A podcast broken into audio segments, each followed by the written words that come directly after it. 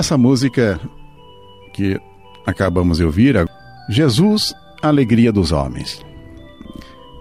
E é sobre Jesus que nós vamos conversar.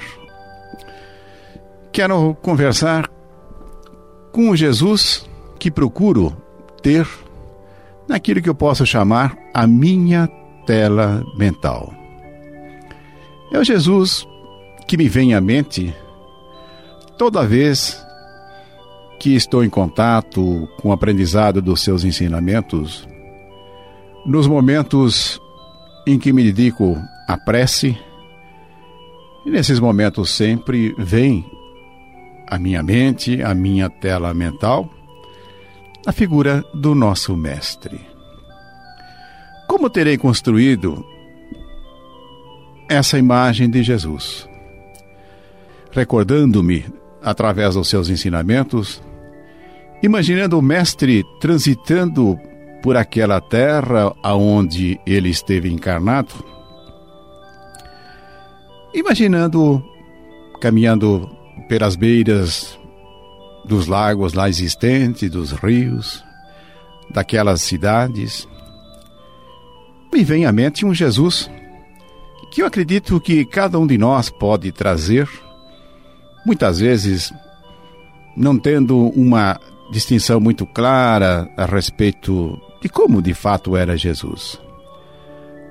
Mas nós podemos identificar algumas características que podemos encontrar, na verdade, nessa imagem de Jesus. E esse é um aspecto também a ser considerado. Esse Jesus que eu procuro trazer para a tela mental é um Jesus de hoje, é um Jesus de sempre.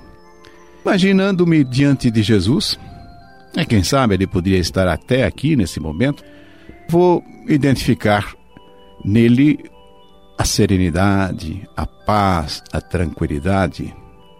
E ele deve exteriorizar isso, como exterioriza, na verdade, através do seu olhar, através do seu sorriso, através dos seus gestos calmos, tranquilos, através da segurança naquilo que ele fala.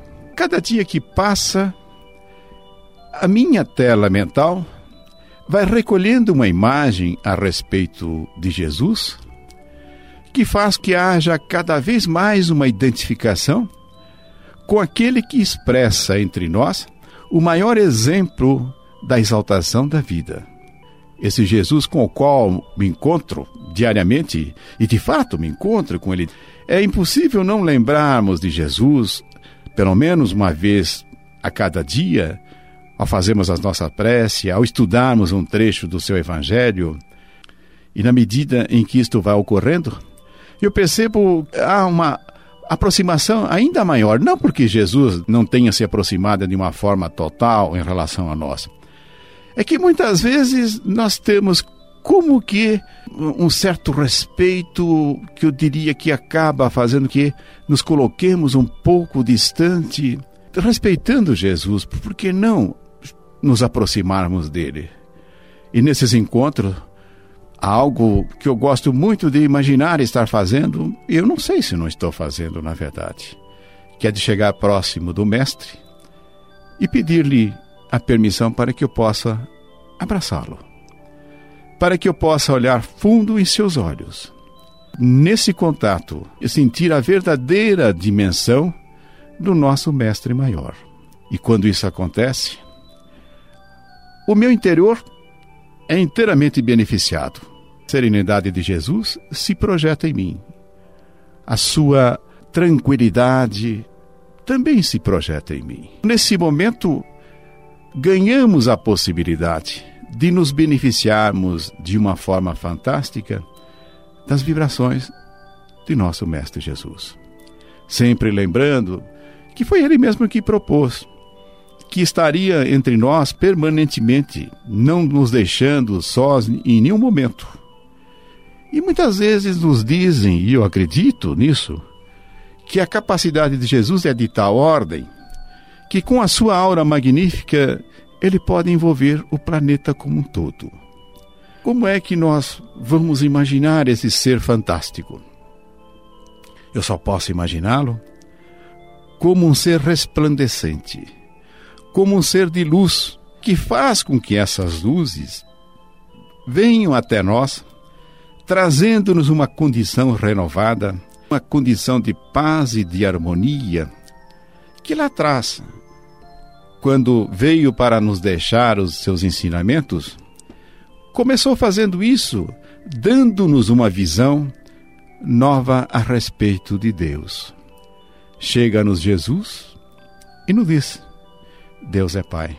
Com isso, reformulamos o conceito que nós tínhamos de Deus. No lugar de temê-lo, no lugar de tê-lo como uma criatura empenhada em, em, nos apanhar em falta e nos castigar, chega-nos Jesus e nos apresenta o verdadeiro Pai. Aquele Pai que está interessado no nosso bem-estar, na nossa felicidade, no nosso crescimento. Porque assim ele nos fez, com esse propósito, não podemos imaginar uma criação de Deus não possa ser bem-sucedida. Porém, para que possamos acreditar, inclusive, no sucesso que nos espera, que nós podemos alcançar, é necessário reformulemos a maneira que nós nos relacionamos, nós nos envolvemos com Deus e com Jesus. Isso somente é possível quando esta relação, que dependendo apenas de nós, é uma relação de amor, é uma relação de confiança, é uma relação que traz em cada um de nós uma fé nova, renovada, que nos traz a certeza plena. O ensinamento que nos foi apresentado em síntese por Jesus é o caminho que nós temos para seguir. Amar a Deus sobre todas as coisas e ao próximo como a nós mesmos.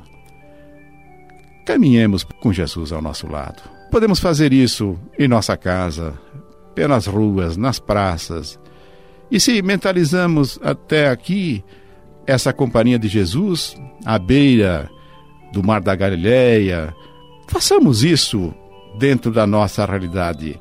Caminhemos em nossas praias, em nossas praças, em nossos campos, em nossas casas. Tomemos da mão de Jesus, peçamos a Ele para que possamos andar ao seu lado, sentir-lhe a presença, fazer que na nossa tela mental a sua imagem possa cada dia aparecer mais resplandecente, mais extraordinária, mais emoldurada por luzes fantásticas que um espírito na sua dimensão pode emitir, pode transmitir e favorecendo-nos com esse nosso envolvimento. Temos o Jesus que tenho procurado cultivar em minha tela mental. Jesus, portanto, portador da vida, exaltando a vida, convidando-nos para valorizar esse bem precioso, o bem maior que nos foi concedido por Deus, convidando-nos para elevarmos o nosso nível de consciência, capaz de nos apresentar diante do entendimento adequado a respeito dos seus ensinamentos, deixarmos de termos qualquer hesitação em acolhermos a sua recomendação superior para amarmos a Deus sobre todas as coisas e ao próximo como a nós mesmos. Daqui para frente e sempre, quero recolher informações outras, percepções outras, que façam com que esta imagem de Jesus possa vir a receber um reforço permanente toda vez que visualizar Jesus e que ele se apresente nessa condição de grande luminosidade.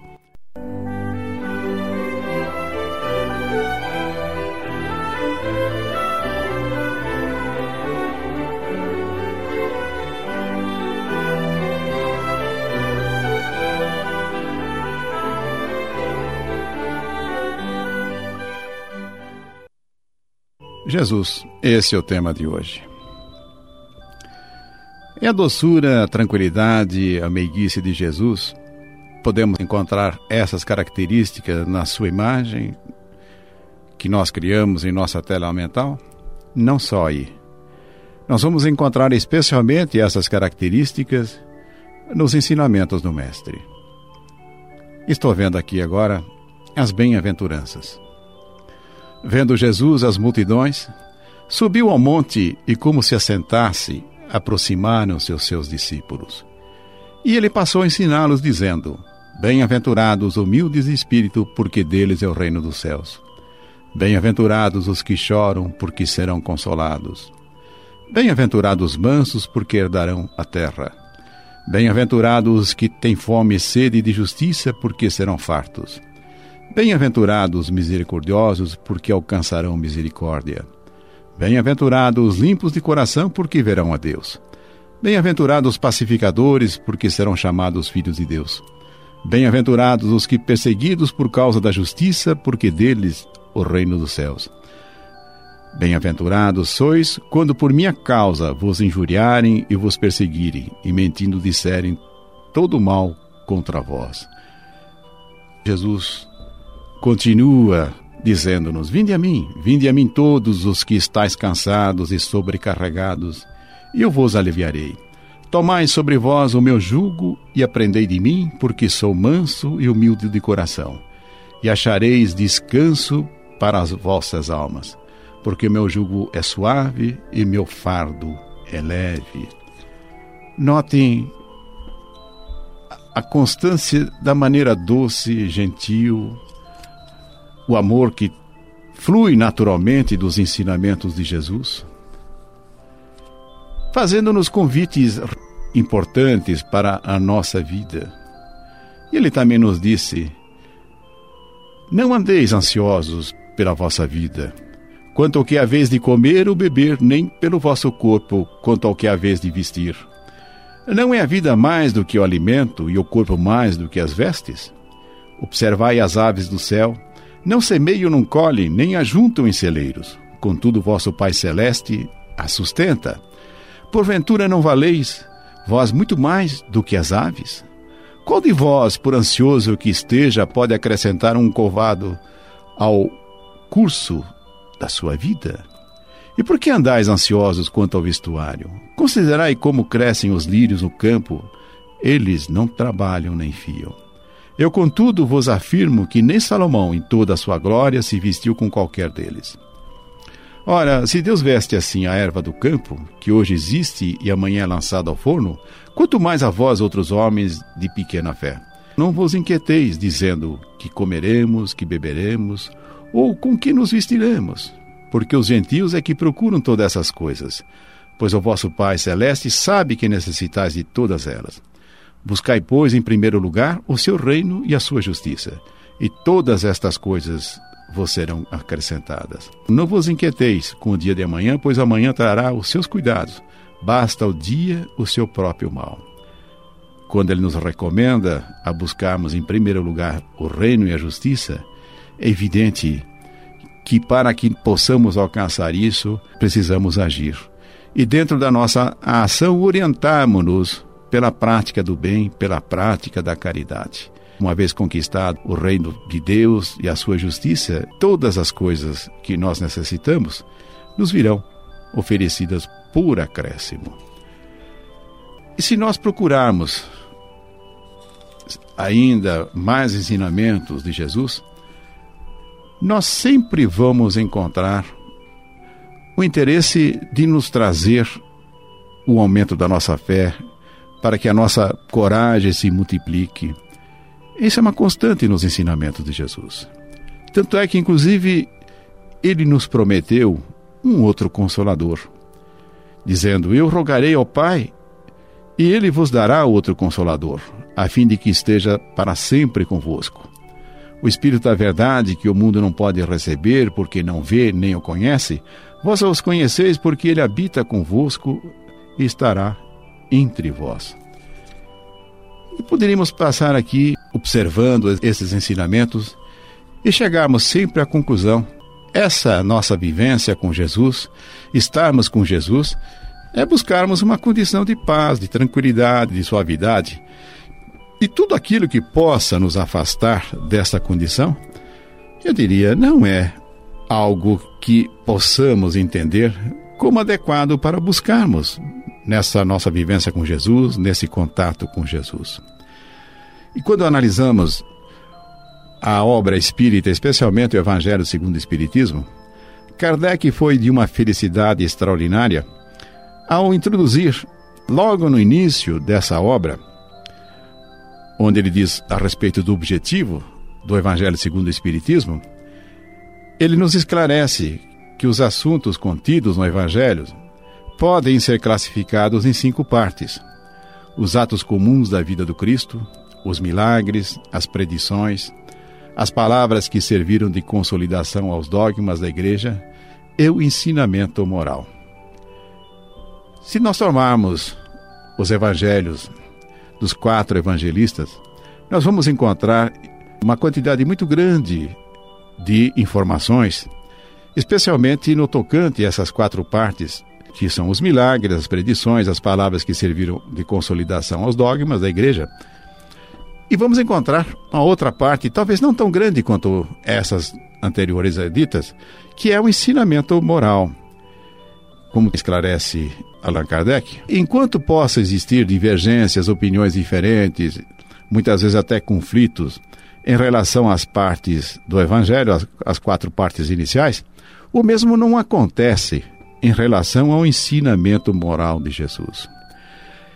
A harmonia que nos traz esta parte, o ensinamento moral, é exatamente aí que nós encontraremos um terreno propício para que toda a humanidade possa se unir dentro da mensagem de Jesus, que é uma mensagem planetária.